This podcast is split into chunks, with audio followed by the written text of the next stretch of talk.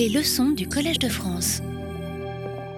Mesdames et messieurs, chères auditrices et chers auditeurs, bienvenue à notre septième séance sur neuf du cours de cette année, intitulée 1815 année zéro, l'Europe à l'heure des restitutions d'œuvres d'art. Le cours d'aujourd'hui s'intitule Réappropriation plurielle. Il s'inscrit en particulier dans la logique des trois derniers cours qui, euh, donc depuis trois semaines, nous ont conduits avec les œuvres d'art hors de Paris, dans les régions d'où elles venaient. Et euh, l'objectif de ce voyage euh, mental que nous avons fait, et historique, était de voir ce qu'il advenait des œuvres au moment où elles sont reprises en main par leurs propriétaires légitimes, propriétaires qui ont pu changer. Donc nous sommes depuis trois séances hors de Paris, en général, parfois on fait quelques petits retours pour comparer, mais nous sommes dans certaines villes d'Europe et nous avons vu en particulier lors de la première séance de ce groupe de trois qui s'intitulait À qui rendre combien, à cause des, euh, de la nouvelle situation politique induite par le Congrès de Vienne en 1815, les nouvelles frontières, les nouveaux gouvernements, les constitutions d'États hybrides ou artificielles comme euh, les Pays-Bas qui ne tiendront que 15 ans, puisqu'ils sont à la fois francophones et néerlandophones, catholiques et protestants, issus de deux traditions historiques différentes. Vous voyez la carte ici euh, de cette région qu'on avait observée particulièrement. Et à l'exemple de cette région, nous avons vu combien les œuvres d'art, entre leur départ à la fin des années 1790 autour de 1800 et leur retour après 1815, comment les constellations dans lesquelles elles avaient été déplacées avaient changé. De nouveaux concepts patrimoniaux, comme l'idée de musée par exemple, euh, s'étaient euh, renforcés en Europe. Elle existait déjà, mais elle a pris une ampleur nouvelle. De nouvelles frontières existent, je viens de le dire. De nouveaux souverains sont parfois responsables de populations qui n'étaient pas euh, sous leur euh, autorité auparavant, comme Venise, et les structures d'accueil, entre guillemets, ont été modifiées, parfois elles ont été supprimées, comme certains, ou un grand nombre d'établissements religieux. Tout ça nous avait fait comprendre qu'il était extrêmement important pour nos questions de déplacement d'œuvres d'art, de translocation, d'aller et de retour d'œuvres d'art, de prendre en compte l'intertemporalité, c'est-à-dire ce qui se passe entre-temps, euh, cette intertemporalité étant liée aussi à la matérialité des objets et j'avais euh, proposé ou redéfini le terme de translocation qui signifie non seulement que des œuvres d'art lors de grands mouvements patrimoniaux, en particulier en temps de guerre, sont déplacées, ça, on pourrait dire simplement déplacement, mais la translocation euh, suggère, avec ce terme de chimie génétique, que les œuvres elles-mêmes sont transformées, qu'il y a des modifications, des blessures, des réparations qui changent la matérialité des œuvres. Et à partir donc de ce, cadre euh, à la fois local et théorique que nous nous étions euh, élaborés ensemble euh, il y a trois séances, nous avons vu que donc nous sommes allés voir comment les œuvres elles-mêmes avaient été affectées par ces allers-retours et nous avions pris l'exemple, quatre exemples concrets, celui des colonnes d'Aix-la-Chapelle qui ont été en partie construites de, de la cathédrale d'Aix-la-Chapelle euh, carolingienne, des colonnes arrivées de Ravenne à l'époque de Charlemagne qui avaient été euh, induites dans l'architecture de Louvre et qui ont eu du mal à retourner. Et j'avais expliqué ces conditions. Nous avions évoqué le tableau euh, du Corrège, l'Eda et le Cygne provenant de Berlin, dont, qui a subi comme un grand nombre d'autres tableaux arrivés à Paris des restaurations de haut niveau, souvent, mais qui le transforment. Et ici, le visage, souvenez-vous, de l'Eda avait été repeint par euh, le peintre Pierre-Paul Prudon euh, à son arrivée à Paris.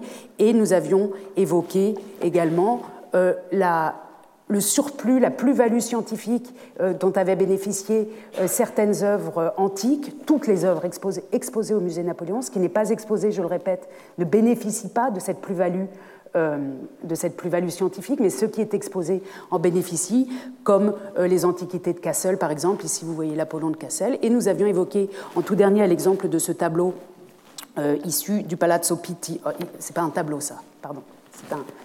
C'est un, détail sorti d'une représentation de Saint-Marc tiré du Palazzo Pitti. Euh, nous avions vu combien, quand ces tableaux revenaient, certains de ces tableaux revenaient, ils étaient aussi chargés politiquement. Donc ils sont matériellement autres, ces objets, après, après leur départ et leur retour. Ils sont ce qu'on appelle, ce que j'appelle, ce que j'avais proposé d'appeler scientifiquement augmentés. Ils ont une plus-value scientifique, dans certains cas, pas tous, mais ceux qui l'ont ont une réelle plus-value scientifique. Et certains ont été politiquement chargés. Vous vous souvenez de ce texte qui vous avait fait sourire la semaine dernière, euh, quand euh, les, Florentins récupérant leurs œuvres, euh, dans un commentaire d'un journaliste, le journal commençait tout son texte en disant Et toscano, et toscano questo, et toscano questo. Donc ce sont des peintres toscans. Et quand il arrivait à Raphaël, qui n'est pas toscan, il disait Eh, Raphaël non è toscano, è vero, ma. Et il s'arrangeait pour euh, le patrimonialiser ou le nationaliser euh, de manière toscane. Alors ce qui va nous occuper aujourd'hui, et vous aurez compris la logique, c'est que si les frontières sont différentes, si les et, les, les, contextes géopolitiques sont différents, et patrimoniaux et institutionnels, si les objets eux-mêmes reviennent de manière un peu transformée, évidemment, et c'est le point qui nous occupe aujourd'hui, les réappropriations qui vont avoir lieu, la manière dont les sociétés, les villages, les communautés, les États, vont, les scientifiques, les académies, les universités, quand il y en a, vont reprendre en main ce patrimoine, va être différente, évidemment, euh, différente selon les configurations dans lesquelles euh, nous nous trouvons. Alors aujourd'hui, comme toujours, j'articule euh, le cours en trois volets qui s'intitulent Démonstration politique. On a déjà beaucoup parlé de cette dimension politique de tout le sujet qui nous occupe, mais vous verrez aujourd'hui combien le retour des œuvres est lié, donc les restitutions ou les reprises est lié à des mises en scène pas seulement des mises en scène, à des affirmations politiques de toute première importance. Secondement, reprise en main scientifique. Et troisièmement, traitement différé avec un seul E, c'est une faute de frappe. Elle est corrigée plus loin. Et pour commencer, les objets du jour et non pas l'objet du jour. Les objets du jour, je voudrais faire un bond. J'avais peur de vous ennuyer à la longue avec mon année 1815 que je répète et répète comme ça. Je me suis dit, allez, aujourd'hui, on ose refaire un pas vers notre époque. Et les objets du jour sont donc quelques photographies contemporaines tirées euh, simplement d'Internet qui vous montrent, et je voudrais pas les commenter trop longtemps, je crois que c'est une iconographie politique qui parle euh, d'elle-même, qui vous montre quelques scènes de restitution. Alors, dans le cas présent que vous voyez ici, il s'agit de la scène de restitution de euh, têtes réduites maoris restituées il y a quelques années à la Nouvelle-Zélande et on voit leur retour. Elles arrivent dans des boîtes invisibles, donc pas visibles pour la communauté, euh, et elles sont rendues euh, à leurs ancêtres. Ici, je vous en montre quelques autres sans appuyer là-dessus, mais c'est simplement pour vous rappeler combien euh, ce qui nous occupe en 1815 est actuel et nous permet de comprendre aussi notre actualité. Ici, vous voyez un, des, moments, un des longs moments à l'aéroport, ici de Séoul, euh, du retour des manuscrits dits coréens. Vous vous souvenez, lorsque la Bibliothèque nationale de France, après un, une assez, longue négociation avec la Corée du Sud, a été euh, d'accord pour, euh, et l'État français pour prêter à long terme, c'est-à-dire presque restituer des manuscrits qui avaient été saisis lors d'une expédition punitive française au milieu du XIXe siècle. Vous voyez ici donc la mise en scène à la fois euh, de l'arrivée, avec du, mouvement, avec euh, les, appareils de déplacement. Donc ici, un, camion, nous avons euh, déjà fait la connaissance des chariots à roues, etc. Ça toujours, quand, quand une sorte de, véhicule comme ça est là, ça signale que quelque chose s'est passé avec ces œuvres. On le voit, elles sont encaissées, on ne voit pas exactement ce qui arrive. Et ici, une, procession qui suggère euh, un cadre militaire et historique. Euh, autre exemple, euh, on est au Pérou ici, lorsque l'université de Yale, l'université américaine de Yale, a restitué il y a quelques années des pièces archéologiques prises au début du XXe siècle sur le site archéologique du Machu Picchu et qui ont été restituées. Vous voyez donc le camion à nouveau, ici avec de grandes affiches qui nous expliquent qu'il s'agit euh, de pièces archéologiques récupérées de l'université de Yale aux États-Unis, Recuperando nuestro patrimonio, el Perú avanza en récupérant son patrimoine, le Pérou avance. Donc message politique euh, là encore. Et puis on peut retourner plus loin, enfin aller en arrière au XXe siècle. Vous voyez ici une scène qui m'est arrivé déjà de montrer, de commenter euh, en 1994, lorsque Helmut Kohl a restitué à François Mitterrand une trentaine de tableaux, notamment impressionnistes, qui avaient été saisis par les nazis euh, pendant la guerre. Donc ces moments de restitution sont souvent, presque toujours, aussi des moments politiques et c'est ce qui va nous occuper. Je vous montre un extrait de film de 1900. 48. Le son est 54 alte Gemälde aus dem früheren Kaiser Friedrich Museum in Berlin sind nach ihrer Rückführung von Amerika im Münchner Haus der Kunst ausgestellt. Der amerikanische Oberbefehlshaber in Deutschland, General Clay, eröffnete diese Ausstellung einzigartiger Kunstwerke. Die 54 Gemälde waren mit anderen Bildern alter Meister 1945 aus Sicherheitsgründen nach Amerika gebracht worden. Weitere 202 wertvolle Bilder sind noch in den USA. Sie werden auf Wanderausstellungen in verschiedenen Städten Amerikas gezeigt und sollen bis zum nächsten Frühjahr ebenfalls nach Deutschland zurückgebracht werden. Der Reinerlös der Wanderausstellung in Amerika, etwa eine Million Dollar,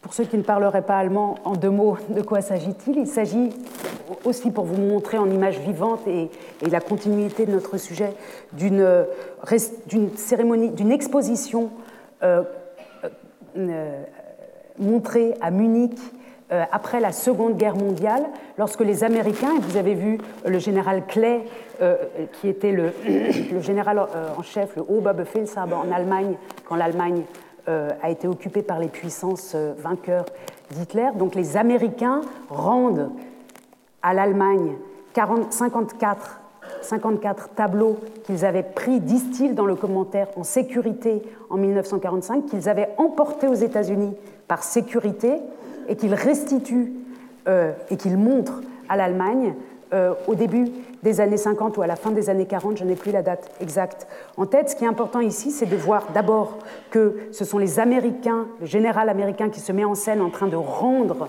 à l'Allemagne ce qui lui appartient, ce qu'elle avait emporté, d'une part, et d'autre part, deux informations importantes dans, ce texte, dans ce commentaire euh, de presse, d'actualité euh, cinématographique deux commentaires importants.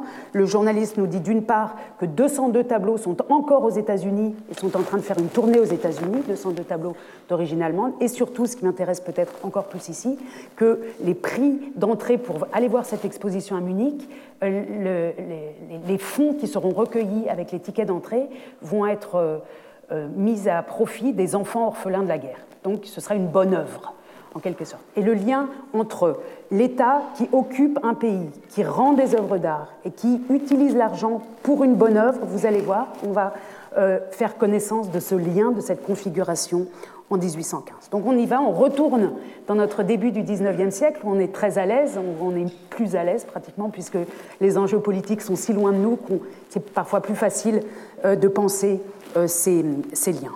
Premier chapitre donc démonstration politique. J'avais déjà montré, euh, me semble-t-il, au premier ou au deuxième cours, cette, euh, très belle, euh, ce dessin aquarellé très beau qui est conservé à, à l'Albertinum de Vienne, qui représente le retour des chevaux de Saint-Marc ici, sur la place Saint-Marc à Venise, avec une tribune érigée pour l'empereur d'Autriche, François Ier, dont vous savez qu'il devient le, après le congrès de Vienne, qu'il va désormais euh, régner euh, sur le nord de l'Italie et notamment sur Venise.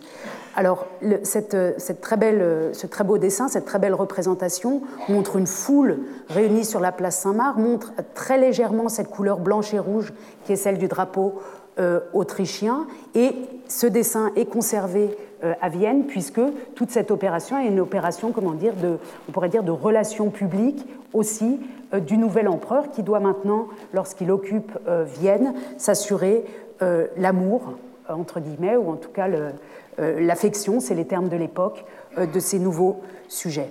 Si on ouvre les ouvrages publiés à l'occasion de ce retour des chevaux de Saint-Marc, donc saisis par la France en 1797, qui eux-mêmes étaient arrivés, vous le savez, de Constantinople, euh, plusieurs siècles auparavant. Donc ils sont, restés plusieurs siècles euh, à, Venise.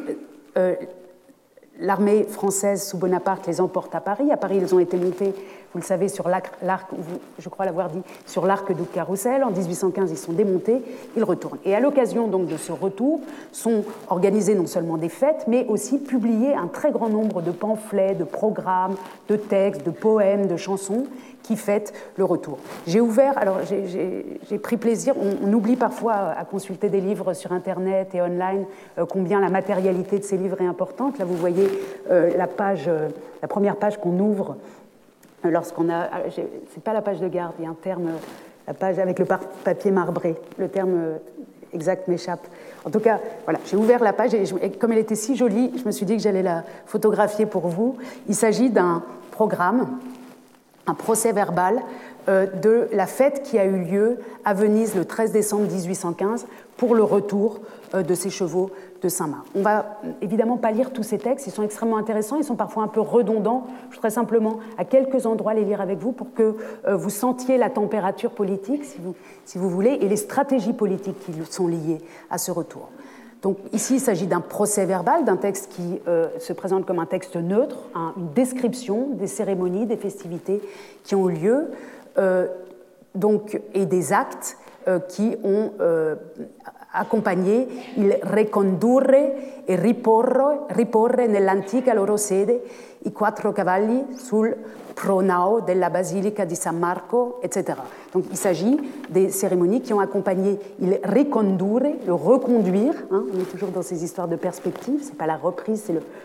On, les a raccompagnés. Qui les a raccompagnés? C'est la question. Pourquoi recondurre? Eh bien parce que, en fait, le sous-texte, c'est que c'est euh, l'empereur d'Autriche qui les a reconduits chez eux, en quelque sorte. Il les a pas ramenés, il les reconduit.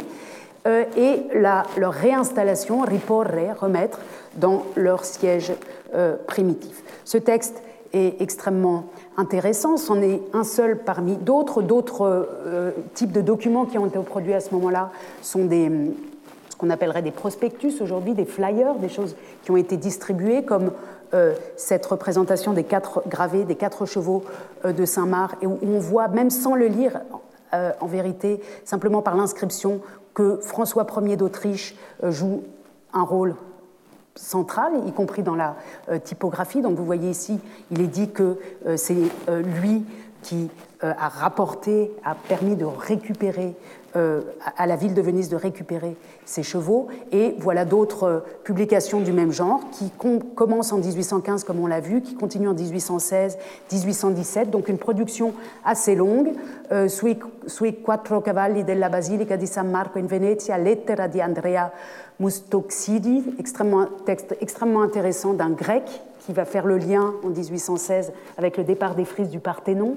On, ne rentre pas dans cette matière, mais euh, je voulais vous signaler qu'on tire un tout petit fil dans un grand sujet, là, avec ce retour des chevaux de Saint-Marc, où ici, ce texte euh, des, euh, des, observations de Girolamo Antonio Dandolo, Viniziano Patrizio, donc un, un patricien, le Dandolo bien connu, vénitien. Donc à la fois la classe politique, la classe des intellectuels, si on veut, si on peut employer ce terme, et celle des historiens de l'art, on y reviendra tout à l'heure, évoquent, publient, euh, donnent un sens à ce retour. Les œuvres ne reviennent pas, on n'est pas dans des logiques de simple déplacement, on est dans des logiques d'ajout de sens. Elles sont chargées politiquement, comme on le disait l'autre fois.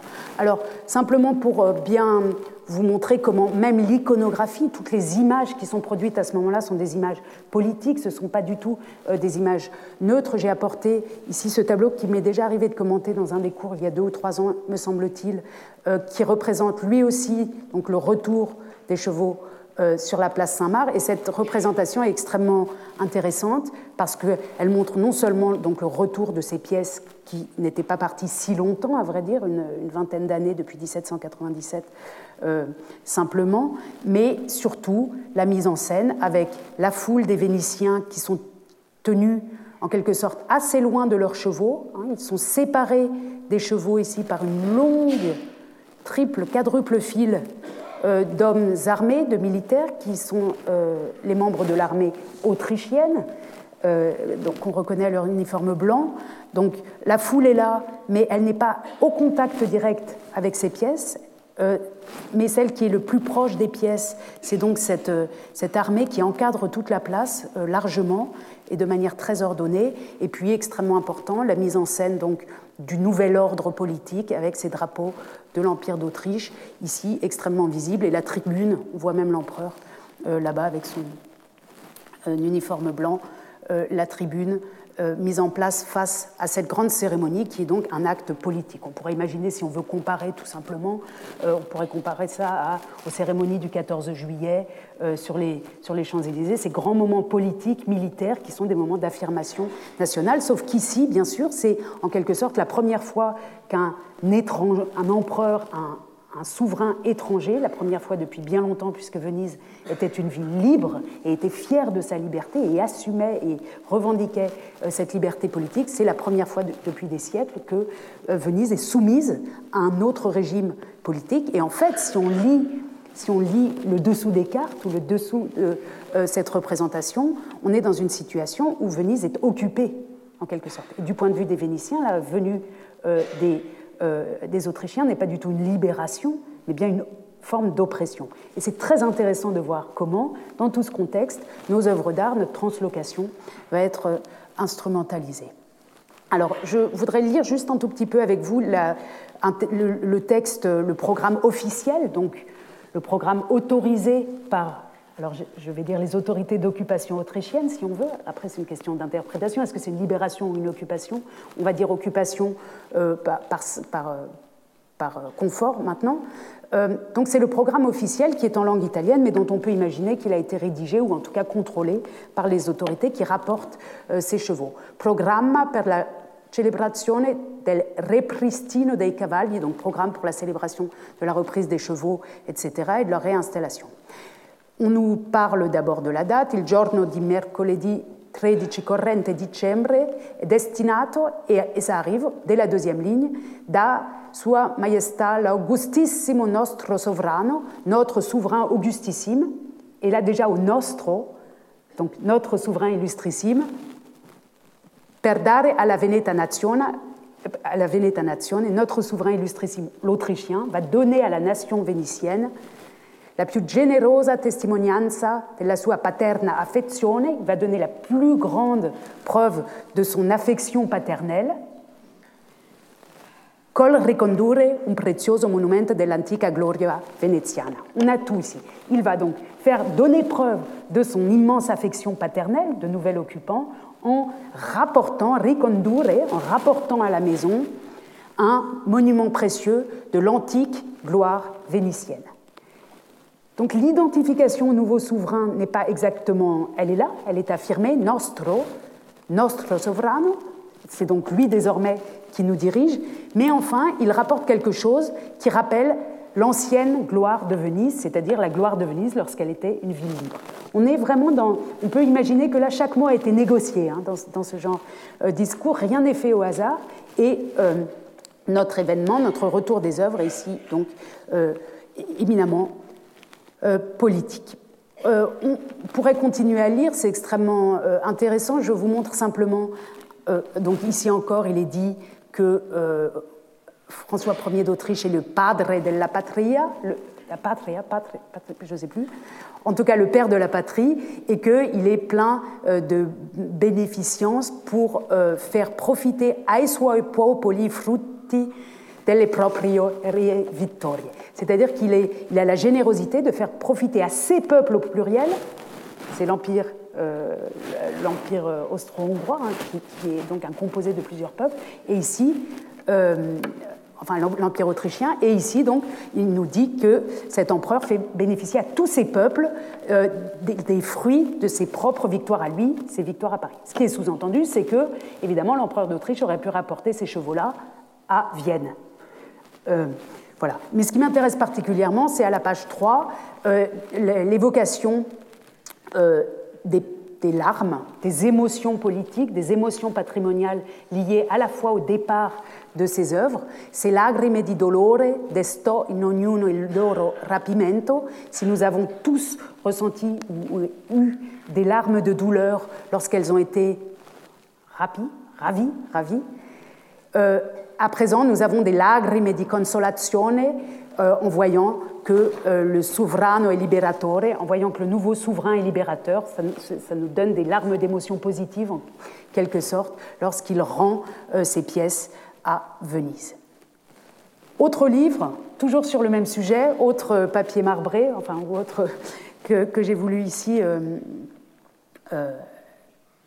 ouvrir avec vous, c'est ce, le, le, texte, un texte de Chico Nyaria, qui est un, un des grands historiens de l'art et historien de cette époque, qui nous propose, lui, une narration historique. C'est-à-dire, non, ce n'est pas le programme officiel, c'est un texte qui va à la fois euh, donner la dimension politique de l'événement, mais aussi sa dimension historique et peut-être aussi, euh, puisqu'il est euh, historien lui-même, sa dimension scientifique. Il va mettre en contexte le retour de ses chevaux.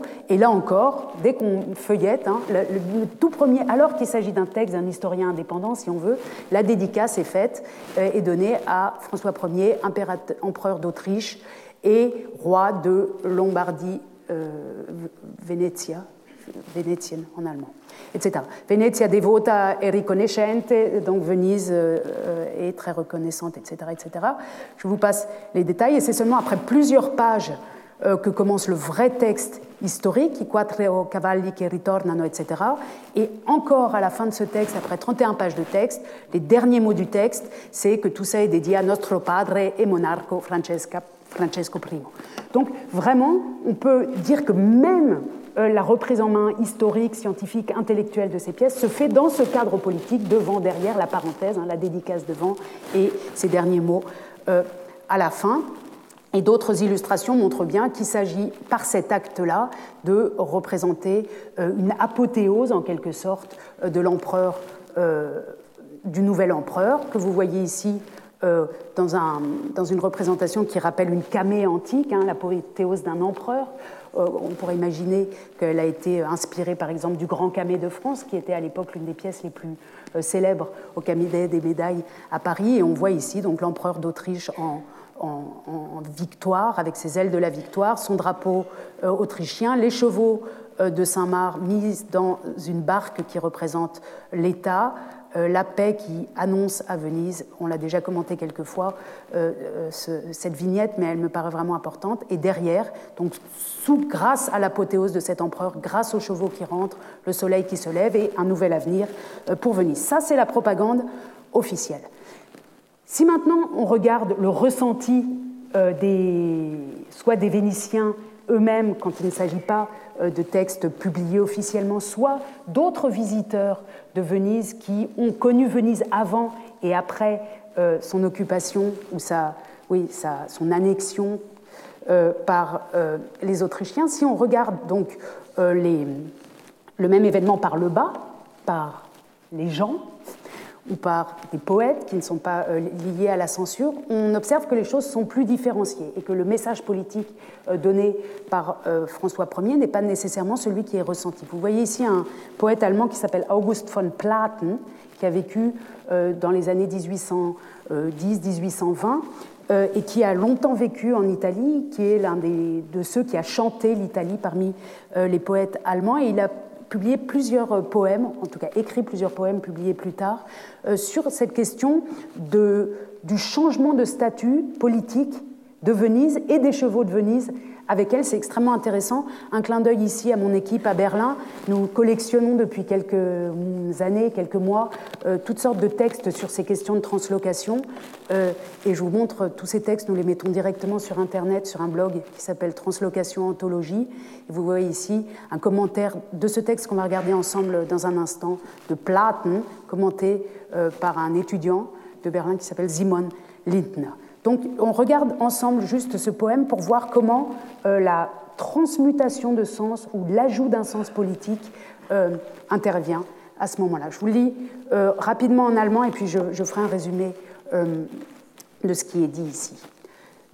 Poème s'intitule donc Venedig, on, prend première, le premier vers pour, qui lui sert de titre. Venedig liegt nur noch im Land der Träume. Ce titre est déjà très clair, il veut dire Venise n'existe plus qu'au pays des rêves. Déjà, la couleur est donnée en quelque sorte. Euh, Venise n'existe plus telle qu'on la connaissait, elle n'est plus que notre souvenir rêvé. Venedig liegt nur noch im Land der Träume und wirft nur Schatten her aus alten Tagen. Es liegt der Leu der Republik erschlagen und öde feiern seines Kerkers Räume. Venise n'est plus qu'un rêve, elle n'est plus que l'ombre des jours anciens, La République a été assassinée, erschlagen, a été tuée, donc l'ancienne République vénitienne, und öde feiern seines Kerkers Räume, et euh, elle est comme enfermée maintenant. Euh, c'est car, c'est la même racine que carcéral, c'est un carcan ou, un, le trou où on met les, méchants dans les châteaux forts, vous savez? Merci, pardon. Euh, voilà. Donc, en fait, il nous dit Venise n'est plus libre du tout. Elle est enfermée dans, dans un carcan, dans des oubliettes. Elle est, euh, elle est dans une forteresse. Et puis, deuxième paragraphe, tout de suite, les chevaux. Die ehernen Hengste, die durch Salzgeschäume dahergeschleppt auf jener Kirche ragen, nicht mehr dieselbe sind sie. Ach, sie tragen des korsikanischen Überwinders Zäume. Même si on ne parle pas allemand, on entend korsikanisch. Tout de suite, c'est Bonaparte. Donc, donc, ici, dans cette seconde strophe, Plath nous dit les beaux chevaux d'airain, les hengst, hengst c'est même les étalons, les étalons d'airain qui ont été emportés dahergeschleppt. Schleppen, c'est le, on, entend dans le mot, hein, schleppen, ça veut dire non seulement les emporter, mais les, traîner en fait. Ils ont été traînés, ils ont été emportés. Euh, et maintenant, ils sont à nouveau sur l'église. Et la, le vers le plus important dans ce texte, nicht mehr dieselben sind, ach, ils ne sont plus les mêmes, ach. Donc ils sont certes revenus, on les a remis sur l'église, mais nicht ils ne sont plus les mêmes, ach, sie tragen des korsikanischen Überwinders Zäume, ils portent maintenant euh, les, les, rênes euh, et le licol euh, du Corse qui les avait emportés. Ils le portent pour toujours. Ils ont comme ça cela marqué en eux. C'est ce que notre collègue historien de l'art, euh, Christophe Pomian, appelle des objets qui sont comme des sémiaphores. C'est un terme compliqué qui veut dire que les objets endossent plusieurs couches de sens et que ces couches de sens, en fait, comme une archéologie, s'empilent sur eux. Donc ici, ce que nous dit le poète, c'est ils sont là, ils sont certes revenus, mais c'est plus du tout les mêmes. Ils ont empilé, ils ont pris sur eux, et ça se voit et ça se sent. Et le fait que Venise n'est plus une ville libre en est bien la preuve. Ils ont, ils ont pour toujours en eux ce départ et ce retour euh, à Paris. Et ça continue, euh, etc. Ici, euh, où est resté le peuple? Où est à présent euh, ce peuple de rois, des Vénitiens d'autrefois, ils ne sont plus rien en fait, ils sont maintenant en quelque sorte euh, des esclaves. Donc la plainte de l'Allemand qui retourne à Venise après ces événements et qui n'y retrouve plus la grandeur, l'autorité, la, puissance, l'autonomie, la liberté vénitienne, mais qui voit en regardant les chevaux tous ces épisodes historiques qui ont mené à l'occupation par les Autrichiens. Donc nos objets, et garde ça dans la conscience collective, même si soi-même, de manière consciente, quand on regarde les chevaux de Saint-Marc, on n'y pense pas, ils ont ça en eux, et dans, la mémoire collective, et en particulier des Italiens, tout ça est marqué dans ces chevaux. Deuxième chapitre, deuxième moment, après les reprises en main politiques, ou le chargement politique euh, de nos de nos objets, à l'exemple de Venise. J'aurais pu prendre d'autres exemples, mais celui de Venise est tellement frappant qu'il est utile pour comprendre les choses. Maintenant, la reprise en main scientifique. Je recommence ici avec un petit extrait de film. On avait vu, il me semble-t-il, euh, lors de la première séance, ou peut-être de la seconde, la première partie de ce petit documentaire, souvenez-vous, qui euh, concerne le retour du tableau euh, de Van Eyck, L'agneau mystique, qui avait été rendu à la Belgique en 1945. Euh, après la chute euh, des nazis qu'il avait emporté chez eux euh, de l'endroit où il avait été caché par les Belges, c'est-à-dire du sud de la France. Histoire compliquée, je l'ai déjà racontée, me semble-t-il, il y a deux ans dans le cours À qui appartient la beauté. Je ne reviens pas sur les détails, mais je vous montre ici, parce que c'est extrêmement intéressant, cette démarche de reprise en main scientifique, et ensuite on refera un retour vers l'année 1815 pour voir comment les mêmes dynamiques existent déjà au début du 19e siècle. Le retour de l'agneau mystique, dont c'était ce film, vous vous souvenez, où on voyait ces camions, toujours, euh, rapporter euh, les œuvres à Bruxelles.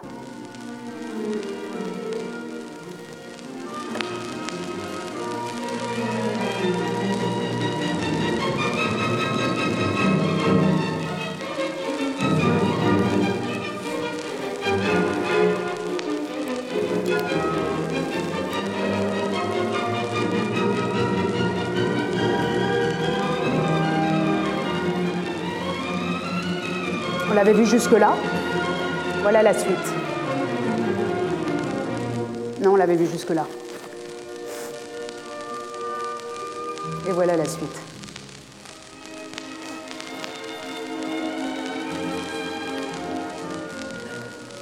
Blouse blanche.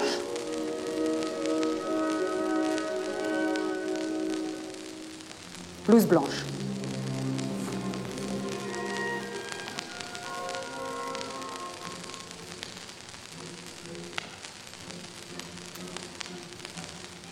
Donc André Covin, qui est le réalisateur de ce film, nous montre comment le tableau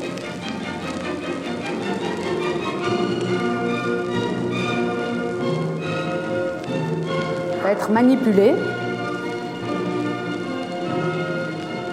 et examiné comme un patient avec des appareils scientifiques, comme si on le faisait un check-up de santé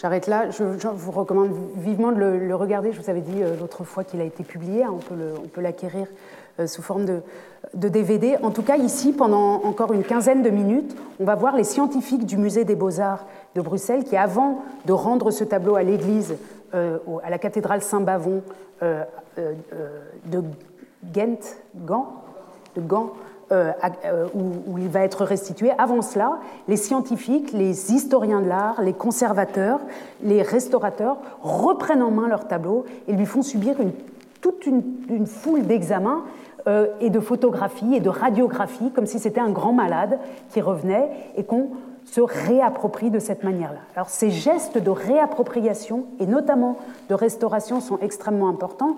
Je peux le dire ici déjà, notre tête de Prudhon euh, dont on a appris la dernière fois qu'elle avait été plusieurs notre tête du Corrège, dont on a appris la dernière fois qu'elle avait été plusieurs fois repeinte et modifiée, et la dernière fois à Paris par Prudhon, et eh bien au moment de son retour à Berlin, même si les Berlinois trouvent, enfin vous vous souvenez, ils trouvent que la tête est absolument euh, horrible et qu'elle est désormais défigurée, certains, d'autres considèrent que la restauration est pas mal, mais finalement, après un long débat à Berlin, on va décider de repeindre encore la tête qui va être donc, c'est une forme de reprise en main de ce qui vous appartient. Et ça, on le retrouve dans beaucoup d'autres euh, situations, c'est pratiquement naturel que lorsque des pièces reviennent dans leur pays d'origine, on, leur fasse quelque chose, ça peut être dans nos pays à nous, avec des, laboratoires. Euh, euh, à chaque époque, et avec ses, son idée du patrimoine, ça peut être des laboratoires, des radiographies, des photographies, ça peut être des cérémonies qui les rechargent spirituellement, ça peut être toutes sortes de choses, mais on fait quelque chose souvent aux objets pour se les réapproprier. Vraiment, euh, euh, on peut utiliser l'image de la reprise en main. Et vous voyez, toutes ces manipulations, euh, là, en sont la meilleure image. Alors, j'ai évoqué à l'instant la tête de Leda, qui va être repeinte par un, restaurateur, le premier restaurateur professionnel de Prusse, qui s'appelle Jakob Schlesinger, euh, dans les années, donc quelques années après son retour, pas tout de suite. Et je voudrais euh, vous montrer comment à Berlin va se faire donc la reprise en main scientifique euh, du patrimoine qui avait été emporté à Paris en, en, 1806 et 1807. Alors, pour ce qui est de la reprise en main technologique en termes de restauration, pour le début des années pour le début du 19e siècle. La documentation à Paris est assez importante. J'ai évoqué les travaux de Noémie Etienne l'autre fois qui nous permettent de bien reconstituer comment se sont faites ces restaurations. Euh, pour ce qui concerne Berlin, les sources sont plus difficiles à trouver. Donc je ne peux pas vous montrer ici comment la tête a été repeinte. Ou, je n'ai même pas les listes de tous les tableaux qui auraient été euh, retapés, réencadrés, repris en main comme ça techniquement.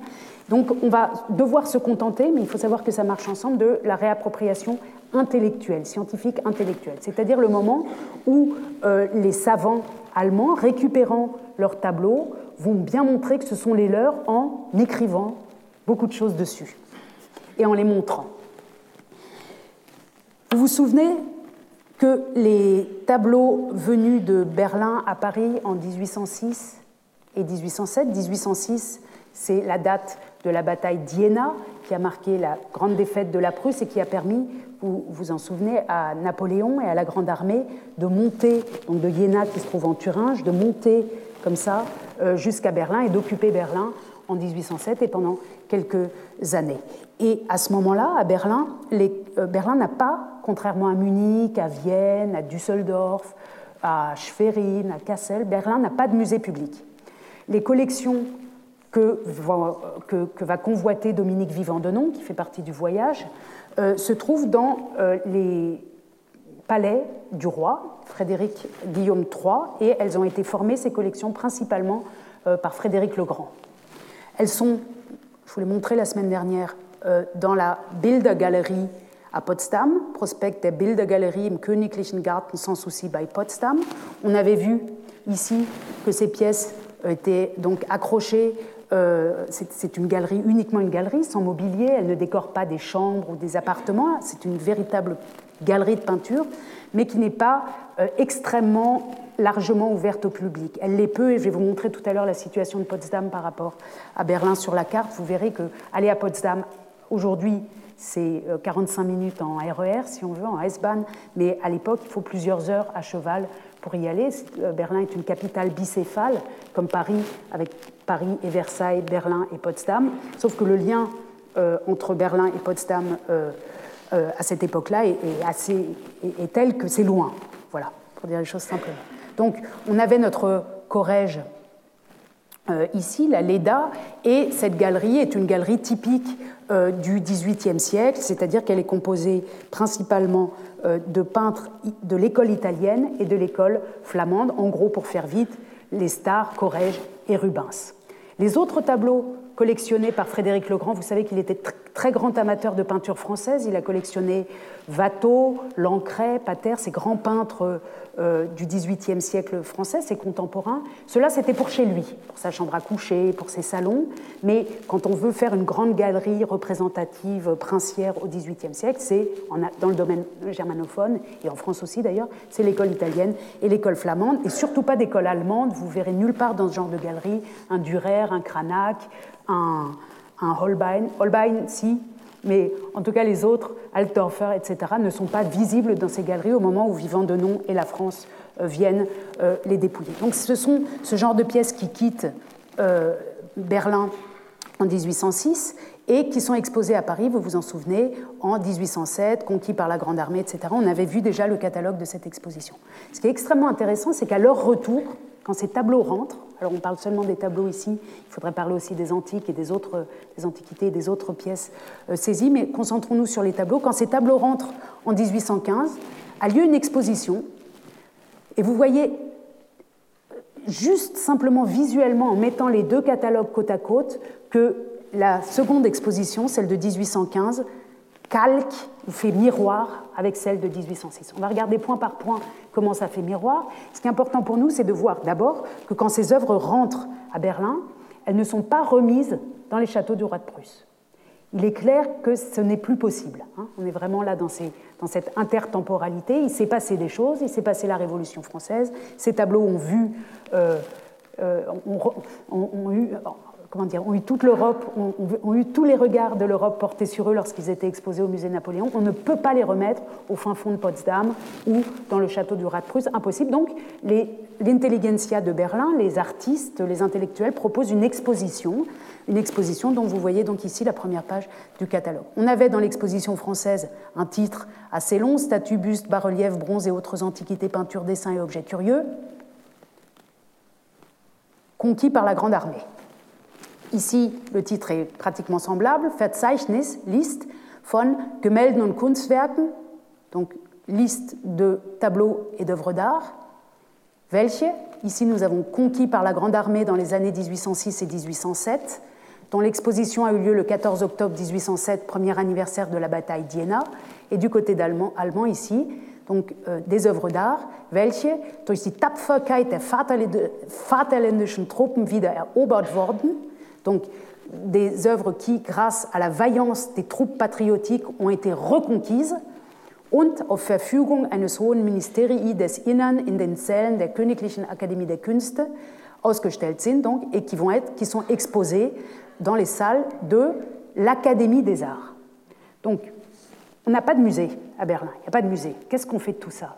On récupère des œuvres, on ne veut pas les remettre dans le palais royal, qu'est-ce qu'on en fait? Comment on fait? Et là, l'idée qu'ont les Berlinois, c'est de faire, de trouver un lieu provisoire, de prendre un bâtiment public qui est habitué à faire des expositions, l'Académie des Arts, et d'y mettre de manière temporaire euh, ces tableaux. Ce qui est intéressant ici, c'est de voir que, euh, donc ici, le, prix d'entrée à Ingangszettel, le billet d'entrée coûte 6 euh, groschen, probablement GR courant, et qu'on nous indique sur la page de couverture ici que l'argent euh, des billets va être utilisé zugunsten der verwundeten Krieger des Vaterlandes pour les soldats blessés de la patrie. Donc là, on a ce lien à nouveau, les bonnes œuvres, l'exposition de l'art, le lien de, l'art et des armes, la reconquête et l'argent euh, qui va être généré par cette exposition ira pour les bonnes œuvres des soldats. Ce qu'on comprend ici, on ne le comprend pas exactement, mais c'est dit dans d'autres textes, c'est que ces œuvres qui avaient été prises au roi ont été récupérées par les troupes, par les soldats, et que désormais, c'est aux soldats qui ont payé de leur sang pour récupérer ces œuvres qu'elles appartiennent. Ça n'appartient plus au roi. Ça, c'est vraiment un, effet très très visible de translocation. Ici, dans le cas de la Prusse, les frontières sont restées les mêmes, en tout cas pour ce qui concerne Berlin. Le souverain est resté le même. Mais ce qui a vraiment changé, c'est que le sentiment de propriété du peuple, entre guillemets, euh, est intervenu désormais. Avant, personne ne voyait ces tableaux, personne ne s'y intéressait. Les soldats les récupèrent et maintenant, on considère que ça appartient. On ne le considère pas encore tout à fait au moment de cette publication, mais on considère que ça appartient au peuple. Alors si on ouvre, d'abord, pardon, cette exposition a, donné euh, lieu à un grand nombre de commentaires dans la presse, de, euh, compte rendu euh, d'exposition, ici comme dans les Berlinische Nachrichten von Staats- und Gelehrten Dans lesquels vous pouvez lire, et on, comprend exactement ce qui se passe quand je parle de reprise en main. C'est vraiment une reprise en main aussi populaire, mais vous allez voir, scientifique aussi. Nous avons plusieurs raisons de nous réjouir de posséder à nouveau les objets confisqués. Primo, nous voyons ce que nous avions presque complètement oublié, la haute qualité de ce que nous possédions même si l'on n'en montre ici qu'une partie infime. Très intéressant, ici, 20 ans après, on nous dit, nous disent les Berlinois, ou nous dit cet auteur, on avait complètement oublié ce qu'on avait. On ne savait plus, en fait. On ne savait plus, donc on est très content de voir dans cette exposition ce qui nous appartient. D'une part. Secondo, nous voyons une partie de ce que nous avons désormais. Alors, ça, c'est intéressant, puisqu'avant, ils ne considèrent pas que ça leur appartenait à eux. Avant, c'était au roi. Et maintenant, c'est ce que nous avons désormais. Ça nous appartient, nous, population de Berlin. Et tertio, tout cela nous appartient à nouveau et de manière plus juste que jamais, car nous avons reconnu la valeur de ces œuvres et nous nous, en sommes, et nous nous sommes montrés dignes d'elles en les revendiquant et en les reprenant avec rigueur. Donc, ce qui ne nous appartenait pas, ce qui appartenait au roi, nous appartient maintenant beaucoup plus complètement. Je vous disais tout à l'heure que je voulais vous montrer euh, la, distance donc, entre Berlin, euh, là on est en, 1798, donc à peu près dans la période qui nous occupe, une, dizaine d'années plus tôt. Euh, Berlin ici, qui est encore une, ville de taille modeste, et Potsdam est si loin que c'est même pas sur la carte. Il faut imaginer Potsdam, ici vous voyez Charlottenburg, pour ceux qui connaissent Berlin, le château de Charlottenburg est éloigné de 10 minutes en vélo euh, de la porte de Brandebourg que vous voyez là. Donc il faut imaginer que Potsdam est à peu près là-bas. C'est loin, c'est compliqué, en hiver il y a de la boue partout, les routes ne sont pas euh, commodes, et donc ce qui était à Potsdam était vraiment pratiquement invisible. La Leda du Corrège, personne ne l'a vu avant cette exposition à Berlin. Les Rubens qui avaient été pris par Napoléon, personne ne les a vus.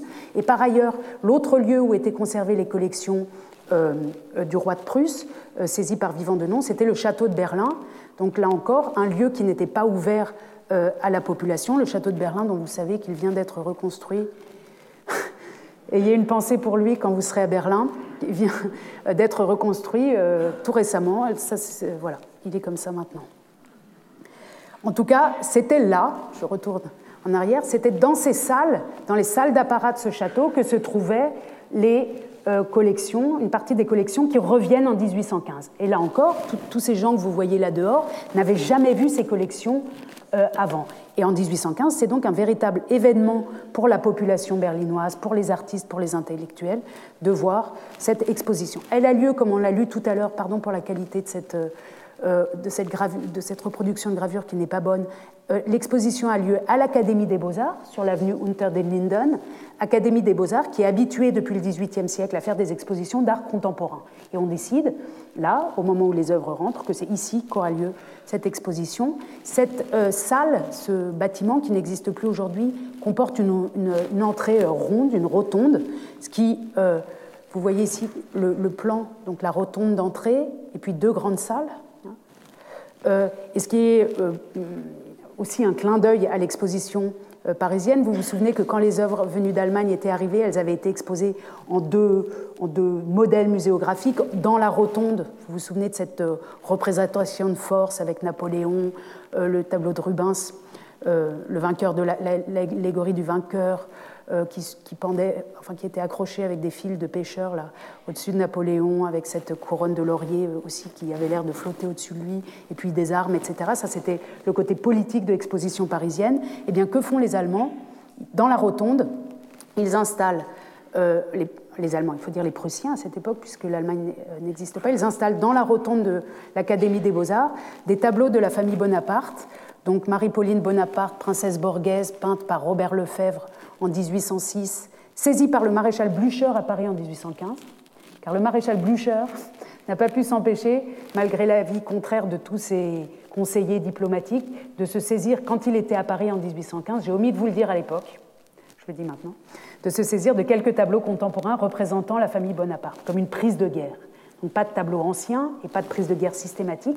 Il les a pris pour lui à son compte et euh, il les expose donc euh, comme une sorte de, euh, de, panthéon de la victoire. C'est la famille Bonaparte et c'est ce qu'on voit en premier quand on rentre dans l'exposition. Donc Marie-Pauline Bonaparte, Caroline Reine de Naples et ses enfants de Gérard, saisis par le maréchal Blücher à Saint-Cloud en 1815, et Hortense, reine de Hollande, peinte aussi par François Gérard avec le prince royal de Hollande, saisi par Blücher à Saint-Cloud. Ce qui est intéressant, c'est que ces tableaux, certains de ces tableaux, sont restés dans la descendance de Blücher et ils sont réapparus sur le marché de l'art euh, seulement dans les années 1970. Et puis, le clou dans, cette, donc dans ce seuil symbolique de l'exposition, vous imaginez, vous êtes berlinois, euh, vous vous dites, tiens, on va aller voir l'exposition des œuvres reconquises, on n'avait jamais vu ça, etc. Et la première chose que vous voyez à l'entrée, c'est la famille Bonaparte et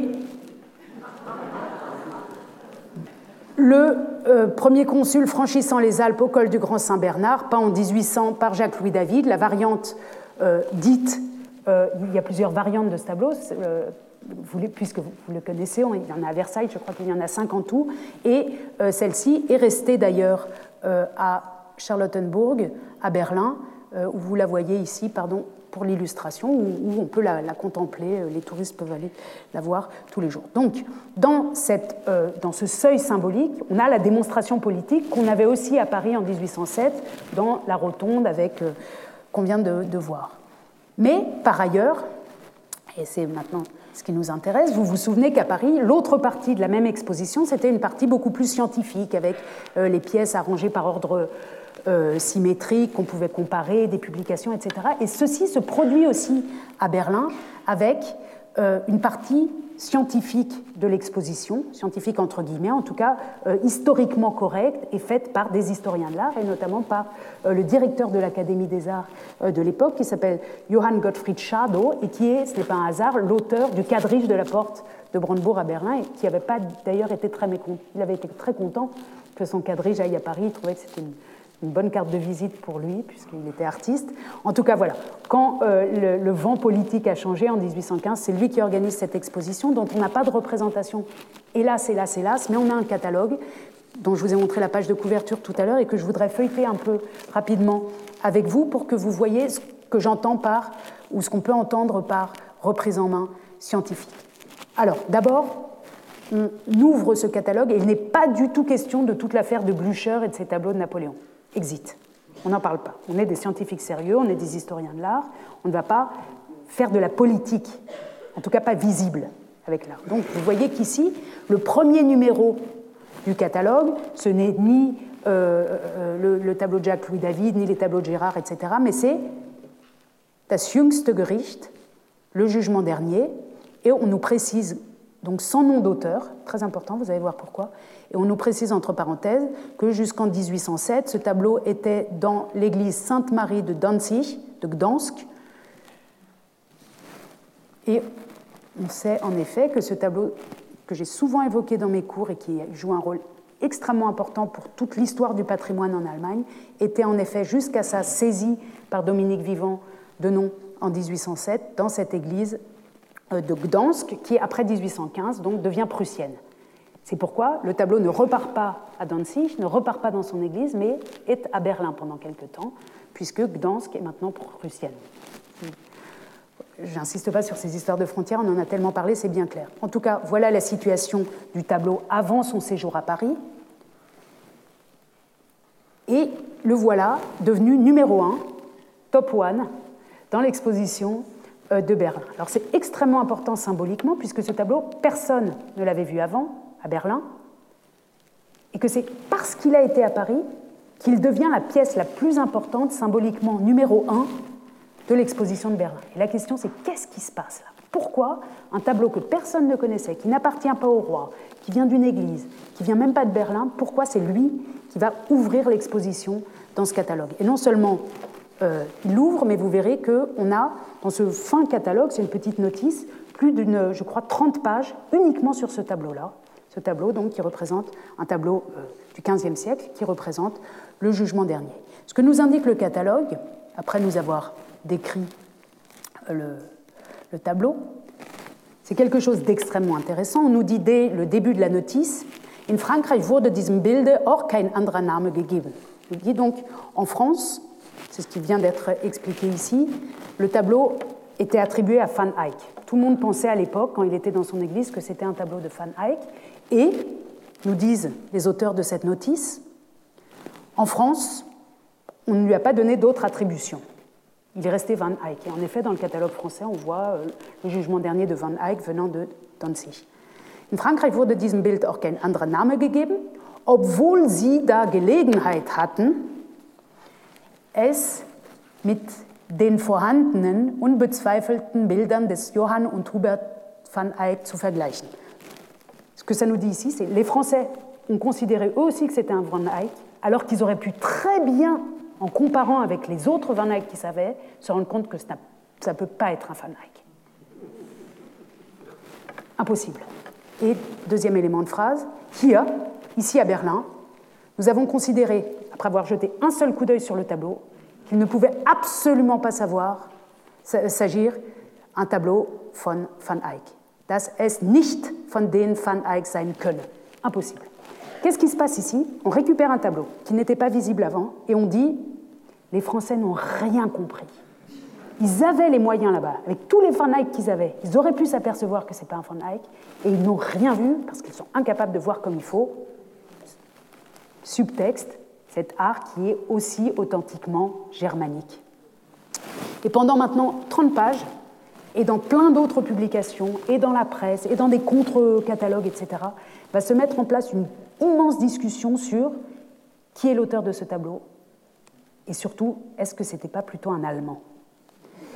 Et on va arriver progressivement, au bout de quelques années, c'est une vraie, c'est ce qu'on appelle euh, une, une, Kunsthistorica dispute, un débat entre historiens de l'art, un débat entre professionnels, et ils vont arriver à la conclusion qui, est restée euh, celle euh, qui, qui a cours actuellement, qu'il s'agit d'un tableau de Memling.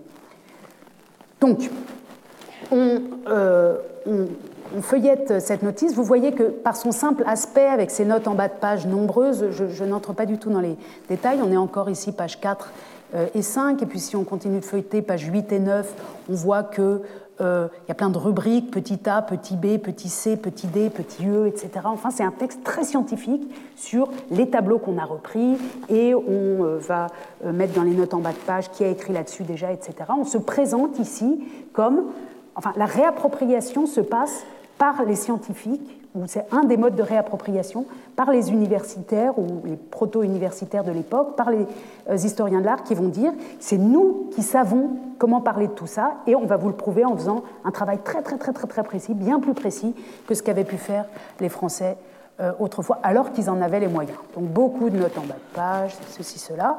Tac. on va jusqu'à la page 28-29, deuxième artiste, ouf, donc après 30 pages sur euh, le tableau qui n'est pas de Van Eyck, on arrive à un deuxième artiste, Cranach. Alors là encore, vous vous souvenez, ce qui a été principalement pris dans les collections allemandes, c'est euh, de l'école italienne, de l'école flamande. Et Dominique Vivant de avait cherché des tableaux euh, de l'école euh, allemande, de Cranach, Van Eyck, etc. Il les avait cherchés activement, mais il ne les avait pas trouvés dans ces grandes galeries, il les avait trouvés dans des dépôts ou dans les salles qu'on ne voulait pas trop enfin où on l'emmenait pas spécialement. C'est lui qui les avait activement cherchés. Et quand ces pièces reviennent en Allemagne, c'est elles qui sont devenues les plus porteuses de sens scientifique et politique. C'est elles qui sont mises en avant comme, euh, l'art particulier. Et pour, donc on a Cranach ici, Rubens, la grande école flamande, qui était l'école la plus importante, y compris d'ailleurs euh, avec l'école italienne au musée Napoléon, n'arrive qu'à la page 35. Léonard de Vinci, 75. Et puis notre Corrège, là, tac, n'arrive qu'à la page 76-77. Alors Leda euh, a un long texte et on nous rappelle qu'elle a une nouvelle tête. Euh, que Prudhon lui a mis une nouvelle tête. D'ailleurs, vous voyez là le petit,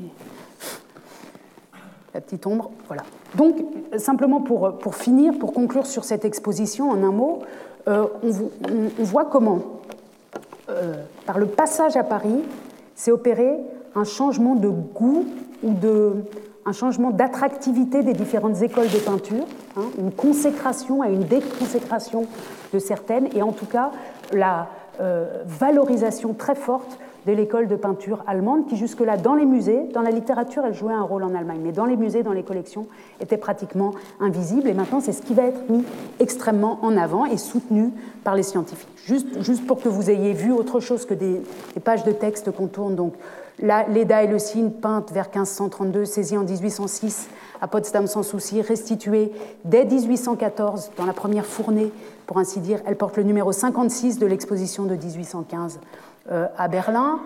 Ici, le jugement dernier dont il vient d'être question, donc euh, Memling, attribué en 1815 à Van Eyck, le jugement dernier, euh, peint au 15e siècle, à la fin du XVe siècle, pris en 1807 à Danzig, restitué à la Prusse en 1815, numéro 1 de l'exposition de 1815 à Berlin. Là, pardon, c'est tout à fait flou, mais le cycle de la Passion de Lucas Cranach, huit tableaux saisis au Château Royal de Berlin en 1806, que vous voyez ici, euh, donc c'est les différentes étapes de la Passion. Euh, je vous les montre sans les commenter, qui sont des tableaux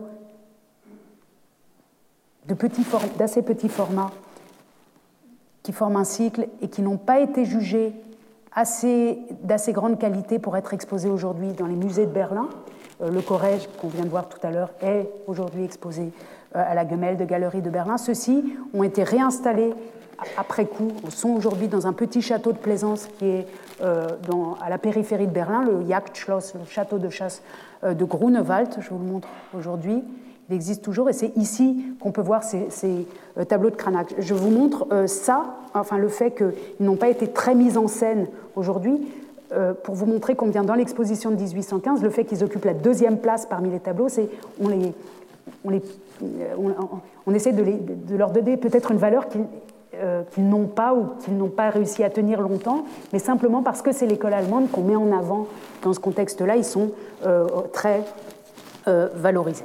Voilà. Dernier point, et comme nous sommes en retard, je me tiendrai simplement à une nouvelle. Peut-être que certains d'entre vous ont eu des cauchemars ou ont repensé à notre momie, euh, le euh, de la dernière fois. Vous vous souvenez, ces restes humains transportés à Paris, restitués, euh, pour lesquels, voilà une photo des années 90, qui avait amené un, léger conflit entre, attention, j'ai prévenu la dernière fois que pour les personnes sensibles, il fallait, enfin, voilà, mais si certains n'étaient pas là la dernière fois, attention personnes sensibles, donc c'est le zin un, une momie, un corps momifié, euh, qui avait été restitué donc euh, en 1815 et qui avait fait l'objet, vous vous souvenez, de ce dialogue euh, entre le jeune commissaire prussien qui venait la récupérer et Cuvier, le commissaire prussien voulant, récupérer cette, ce saint euh, vénéré de manière sacrée par euh, les, gens les, populations de la région ou du village de Zinzik, près de Trèves, et euh, Cuvier qui répond en gros j'en ai des dizaines, j'en ai des dizaines de momies comme ça, reprends-la, elle sert à rien, elle n'a aucune valeur scientifique, laisse-moi tranquille avec ton Zinzik.